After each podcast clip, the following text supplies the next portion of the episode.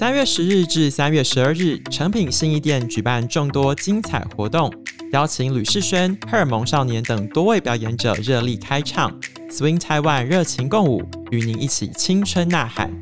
主题讲座更邀请詹宏志、文天祥等名人分享，详情请至迷诚品网站查阅。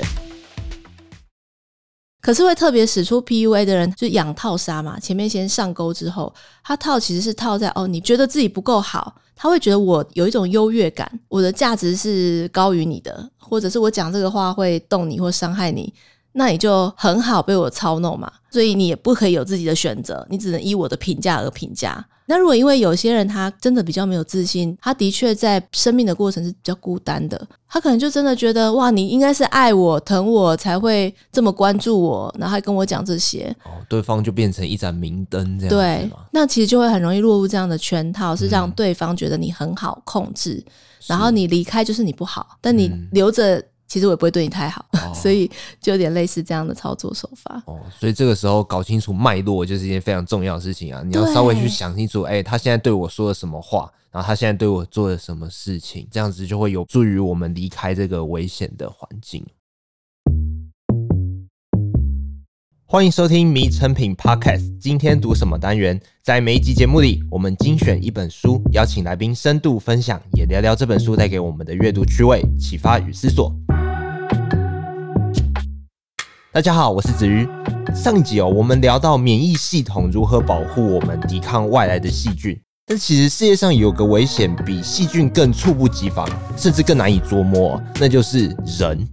今天我们要来聊人的危险以及恐惧如何保护我们。和我们一起讨论这个问题的是智商心理师黄之莹，心理师好。迷成品的听众好，我是黄之颖智商心理师。在节目的一开始，想先请您帮我们定义一下什么是恐惧，还有恐慌啊、焦虑啊这些情绪，我们该如何去做区分呢？恐惧的这个情绪呢，其实它是非常直觉的，也就是说，可能我们进到一个空间里面，你主观感觉自在不自在，或是会想要拔腿就跑，还是继续待着？它其实恐惧最直觉连接的是我们大脑关于安全感的机制，所以恐惧的感觉它会让我们决定我们接下来要战斗还是要逃跑。或者是你就呆住，其实这个是大脑很原始的反应。但是如果像恐慌的感觉是不一样的哦，恐慌它是一瞬间，你突然没有由来的感觉到呼吸急促啊，喘不过气，或是整个人就快要晕眩这样，它是。无法克制，但是它的警讯就是你是没有由来的，所以以恐慌的心情来说，可能我们比较不会有那种战斗啊，还是逃跑，或是僵住的直觉的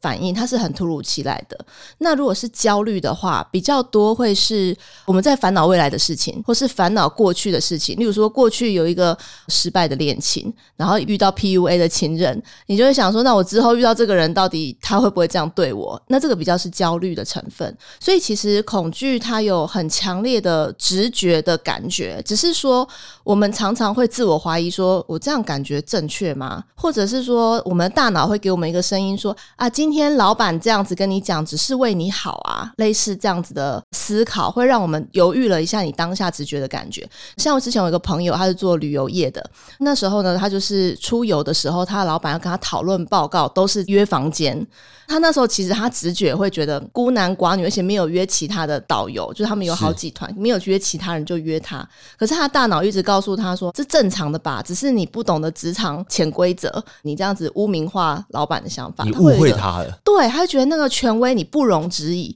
但是权威不容置疑，这其实是我们后天认知给我们的想法。嗯，那所以当他直觉想要拔腿就跑。这个感觉他就会把它压抑下来，所以其实我们人到一个环境里面是有一些感觉的，就像我们遇到一些个案，哎，其实我们常常会是运用我们自己的感觉跟他相处。例如说，你常常感觉这个个案会操纵你啊，他一下说很喜欢你，可是又跟其他外面心理师说，哎，我前心理师好糟糕哦。那如果我们感觉到说，哎，其实他的这个变化性是他本来的人际议题，那我们就是运用我们的直觉在跟他工作，说他其实是本来就是一个这样子的人，会比较干净跟透明的去感觉这个人的感觉，甚至把这个人的这一个操纵的议题放到我们的治疗的关系里面去讨论。但是如果这个感觉是放在一个哈，你怎么这样想我，或者是这个人一定极度讨厌我，那又是认知的声音在影响你跟他之间的感觉。那我们回到恐惧的这个点来说，它会有一个我直觉反应的反应。有些人遇到别人骂他，他可能就直觉的不爽，或者是他会直觉的觉得我想躲起来，等他骂别人好了。我们其实都有一个很直觉的感受在心里面跑。那这本书《恐惧是保护你的天赋》。其实我觉得它最珍贵的地方是我们不要去掩盖掉这个恐惧的感觉，而是说我们去听听你自己心里面那种直觉的声音。而且这些声音其实，在安全的面前，他们都是顺序被排在比较后面的。对，所以有些时候搞清楚这个脉络，就是说，哎，我跟他到底熟不熟？哎，这个人是不是真的值得信任？其实我们的直觉会告诉我们答案的。对，那我想问一下老师啊，就因为我们在否定自己直觉的时候，很有可能会这样子忽略一堆警讯，然后让这个歹戏啊逐渐失控。那如果是面对追求者为例啊，尤其是网络发达的现在，人家如果真的要骚扰你，真的是会有很多种方式去达到他的目的。那我想问一下，就是如果是面对这种死缠烂打的追求者，为什么有些时候跟他说不，明确的说不要？你走开都没有用呢，或者是说有什么原因让这个孽缘啊难以断绝？我们对于这个死缠烂打的追求者，一开始的时候，其实他会有一些征兆，像书里面他有提到好多的征兆是，比如一开始装熟，嗯，像其实现在很多的网络的交友，你会发现其实有些人他的操作的手法就是他先讲上我的家人对我不好啊，哎，没有什么追求者啊，但我觉得跟你很投缘，一开始都会有这种为起手式。嗯你会发现说，如果假设这个人他是一开始除了说跟你呼应说，对耶，我也没爸妈，对耶，很糟糕，你爸妈怎么可以这样对你？其实很多诈骗或者是性邀约也好，或者是拍摄的邀约也好，为什么那么多青少男少女，或是我们已经出社会的成年人，为什么会落入这样子的一个危机之中？他其实一开始都是从建立好的关系开始，然后这个建立好的关系，如果对有心人士来说，他就是会一直想要跟你更进一步。然后有些人他进展的速度很快，所以我通常都会建议我的当事人，你再放一阵子，你看对方的反应是什么。嗯，你放一阵子，你有冲动控制，你就可以看得出对方有没有冲动控制。如果他是不控制，他一下要跟你称老公老婆，当你没有回应不就范的时候，他就抓狂。那其实，在感情一开始的征兆，他的情绪不稳定，让你放一阵子，他其实就会很明显。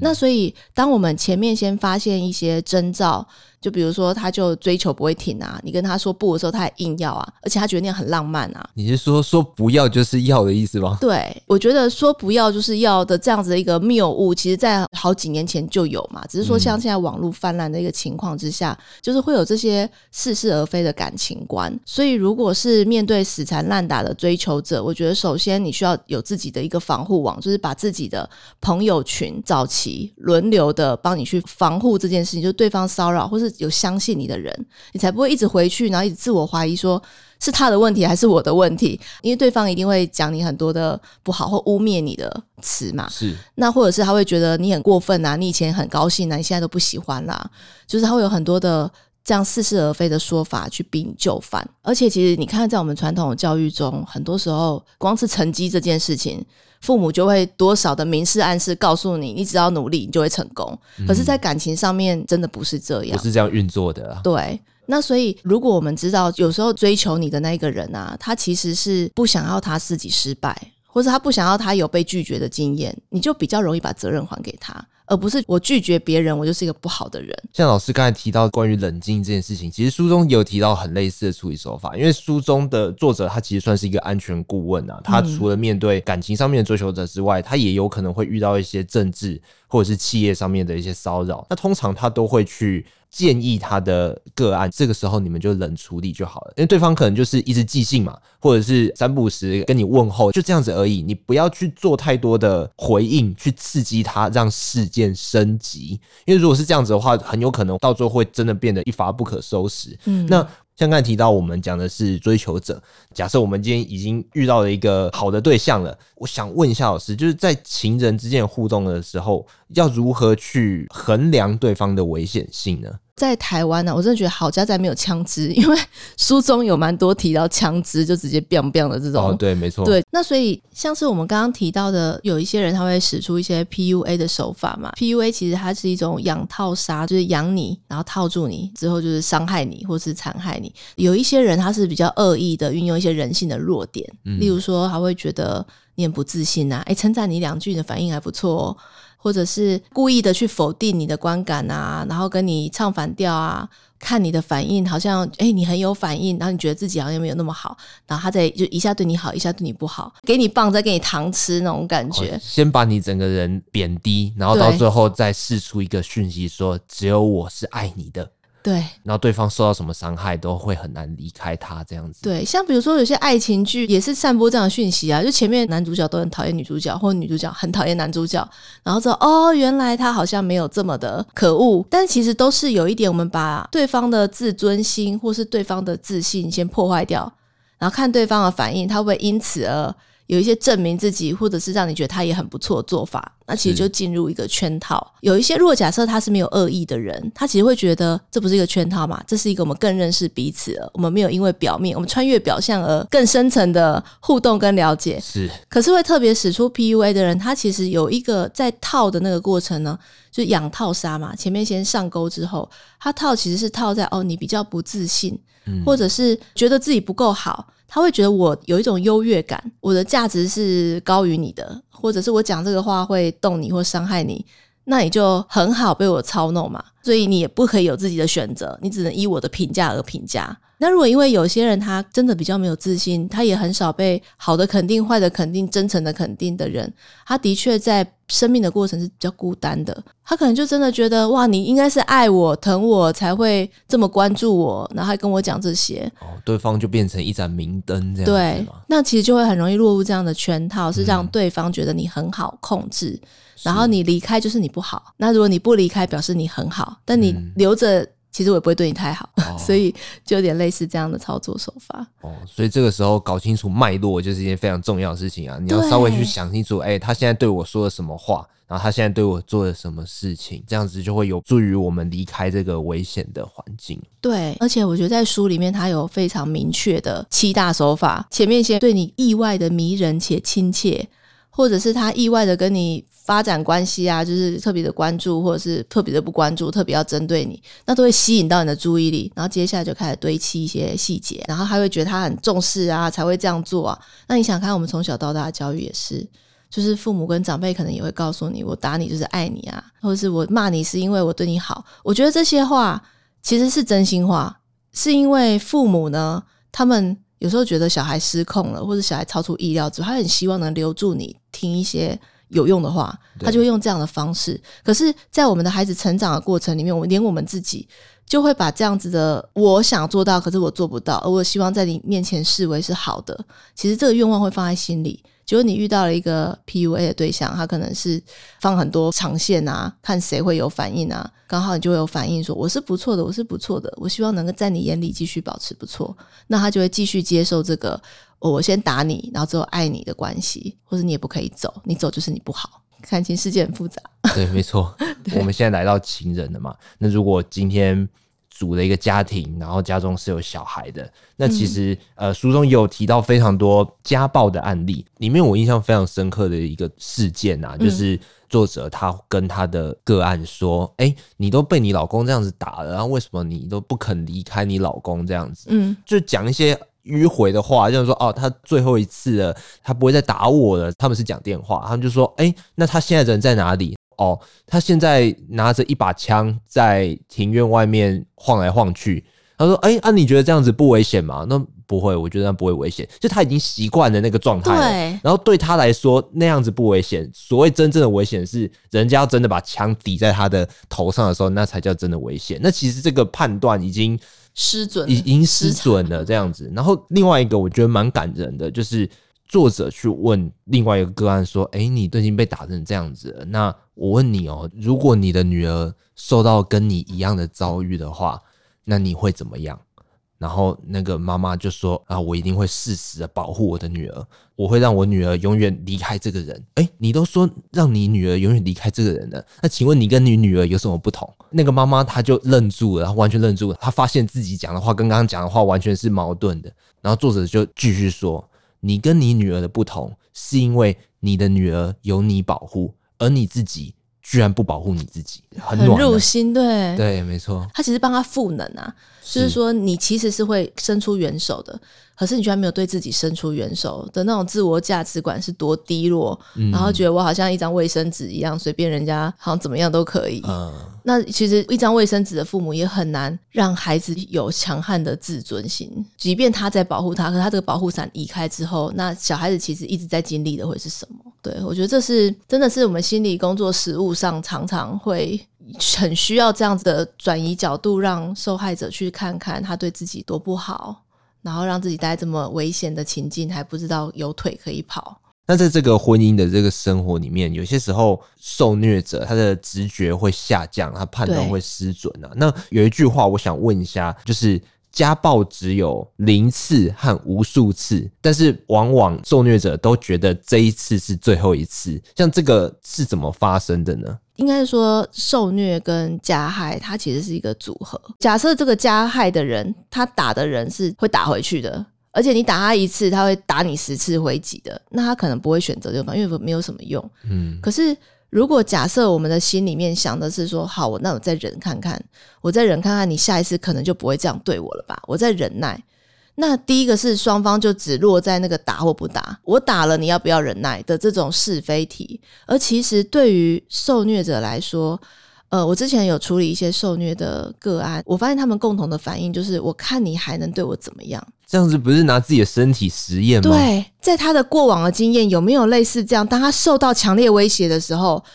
他的冻僵的反应，或者是他也不逃跑，他就是在那边看你能对我怎么样的这种人际模式的反应的重演，嗯、他就会吸引对方，因为对方可能觉得你没有反应啊，我是不是要更用力？啊，会升级。对，例如说之前我遇到一个个案，他的状况是他的先生一直觉得他太太有外遇，然后他们是一起做生意的。然后他就一一直怀疑说，你对别人一颦一笑收钱，然后回应赖，全部都是在跟对方搞暧昧。就是他的先生本来就有一些怀疑跟质疑的状况。嗯、那这个太太她的反应就是，她像一颗石头一样，只要他问，以前解释过啊，现在解释解释不来就算了。那他越算了，就打更凶。所以加害跟受害者其实都是需要被协助的是。是加害者怎么会觉得我用打来逼你就范，而你一定要就范才是爱我？那假设他打一打之后，他也没有获得安全感的保证啊，所以会回到一个他的个人的安全感的那个基底，他很害怕，比如说复制他父母曾经外遇的事实。如果假设这边有一个休止符，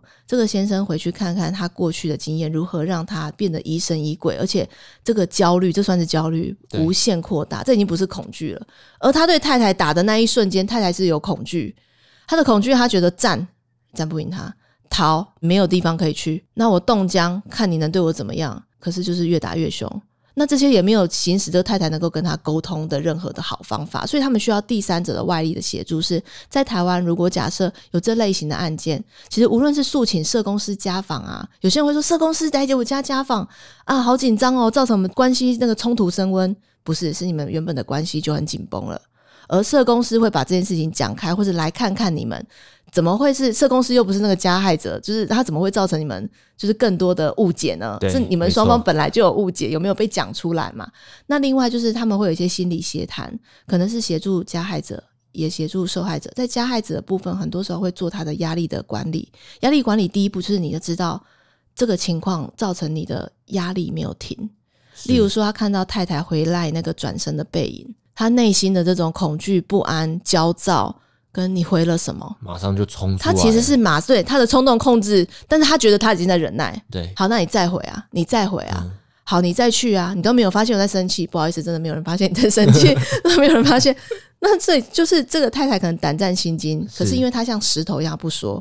那这个先生焦躁到一个极致了，回去等着收摊以后处理，双方其实是没有沟通的。那所以也许太太在回的时候说，哎、欸。我们那个客人讲说哈，又要再几包货啊，或者几包水饺啊，几包什么啊？你那边有没有啊？就是太太如果是一边讲一边回，所以我们就会教导他们一些，也许在日常中促进彼此更有一点安全感，而不需要激增到焦虑到一定的极致。所以我觉得书中写得很好，他有提到说每个人都有那个暴力的倾向跟因子，只是说我们有没有让这件事情冲出来，而一冲就不会停吗？其实也不是。而是我们没有更好的方式取代的时候，你就变成一个 A B 连接。例如说，我们看到长官要说好话，这是一个 A B 连接。那我们看到我的太太转身开始去回来，我就开始焦躁不安跟恐惧，然后我就觉得等一下收单后处理，这是种 A B 连接啊，为什么要等到收单后处理？嗯、你现在可以靠近他说，哎、欸，老婆，哪一个客人有什么，我去包，我去做。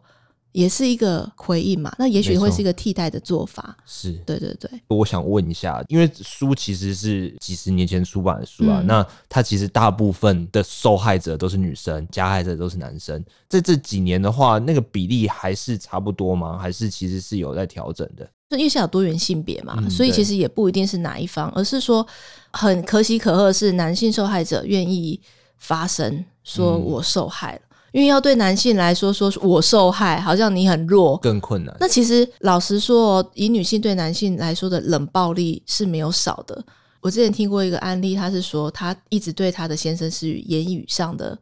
暴力，嗯，然后尤其是呢，他后来不用言语了，因为言语他觉得他先生好像就像一块石头，就是石头换人当这样，对，所以没有沟通的这件事情其实是真的。会造成彼此很大的误解，然后后来他就威胁他说：“如果你再敢如何如何做他不喜欢的行为，然后我就要切断的生殖器。”他就是用这种我言语上啊，我也没有行动。然后晚上的时候呢，他就会在很晚的时候呢开始切东西。他都能听到外面刀子咚咚咚咚咚，不行哎，对，就是鸡皮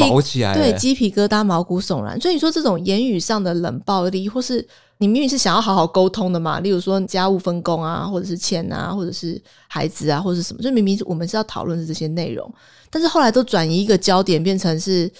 你好像不就范，你就是个不好的人啊，我不就范，我也是个不好的人，嗯，然后我们彼此看谁比较，就有点像是权力的斗争，我们谁比较狠，或是我谁比较威胁成功？那你说，如果假设这个男性他不是害怕的心情？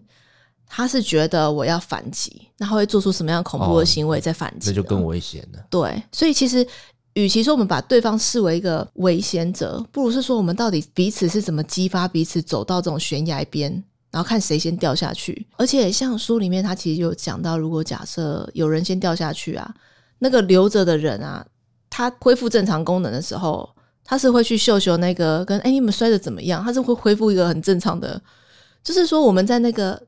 压力到一个极点，然后觉得对方完全无法沟通，然后就懊恼自己怎么跟这种人在一起的这些想法，都会把我们逼上一个极端，是要对对方不利。嗯、那所以这是人在一个很原始的状态之下，他的恐惧被激发到极致，或是他对对方愤怒到一个顶点的时候，所以他才会说我们都会有这种暴力的行为或思考。好，那最后的话，想请老师分享一下，我们要如何去检视自己现有的人际关系、感情关系，然后如何觉察出这其中的危险性呢？我觉得第一件事情要对自己的想法喊暂停。我们如果以刚刚那个为例，那个太太，我不是就是固执的一直回来，因为这是我的人际模式。是我先暂停下来想说，后面他又在不安什么了啊？好烦哦！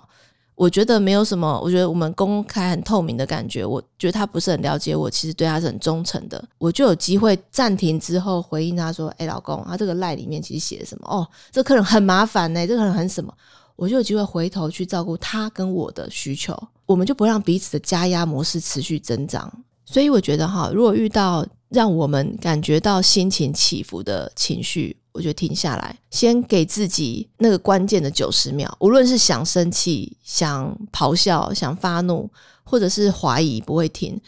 我们先停下来那九十秒，因为那九十秒是我们愤怒的情绪可以让它超过，我们就开始算好计时器，稍微让自己冷静一下。那其实我们的镜像神经元是会彼此学习的。当我们有机会冷静，但冷静不等于像石头一样，我们只是让那个焦虑的心情过去，而讲得出人话，我们才会有机会停下来去想说，他的这个反应其实蛮奇怪的。嗯，为什么他会觉得我回讯息就好像会回别人，然后他一定被摆在最后？其实，在情侣关系也是啊，就是一开始打手游，里面都是美女，他去看里面就够，看我干嘛？你就内心有很多内心戏已经开始演了，所以停那九十秒之后，去观察你的内心戏，你内心正在上演什么？而内心上演的这些跟现场有关系吗？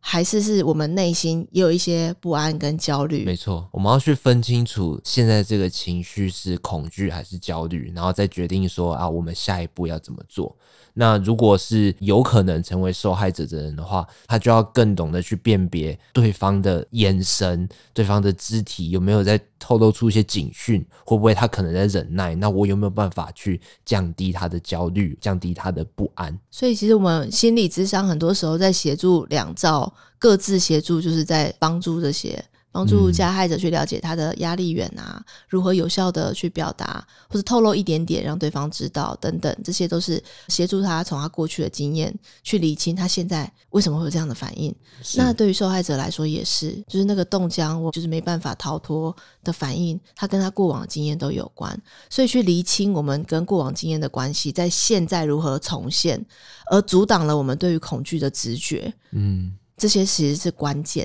非常谢谢黄志英心理师今天的分享哦。最后呢，我想要引用欧普拉为本书所下的注解：如果有种武器能被证明能在大多数犯罪发生前就能够防止它发生，那你会跑去买吗？本书的作者告诉我们，这种武器是存在的，而且你已经拥有它了。它是名为恐惧的天赋。今天的节目就到这边，邀请大家到诚品书店全台门市，或是点阅节目简介的诚品线上书籍连接，查找台湾商务印书馆出版的《恐惧是保护你的天赋》。若你喜欢这集内容，请订阅我们的频道，或者是在收听平台给我们五颗星，推荐给朋友。谢谢大家收听，也谢谢今天的来宾黄志英心理师。谢谢，谢谢，拜拜，拜拜。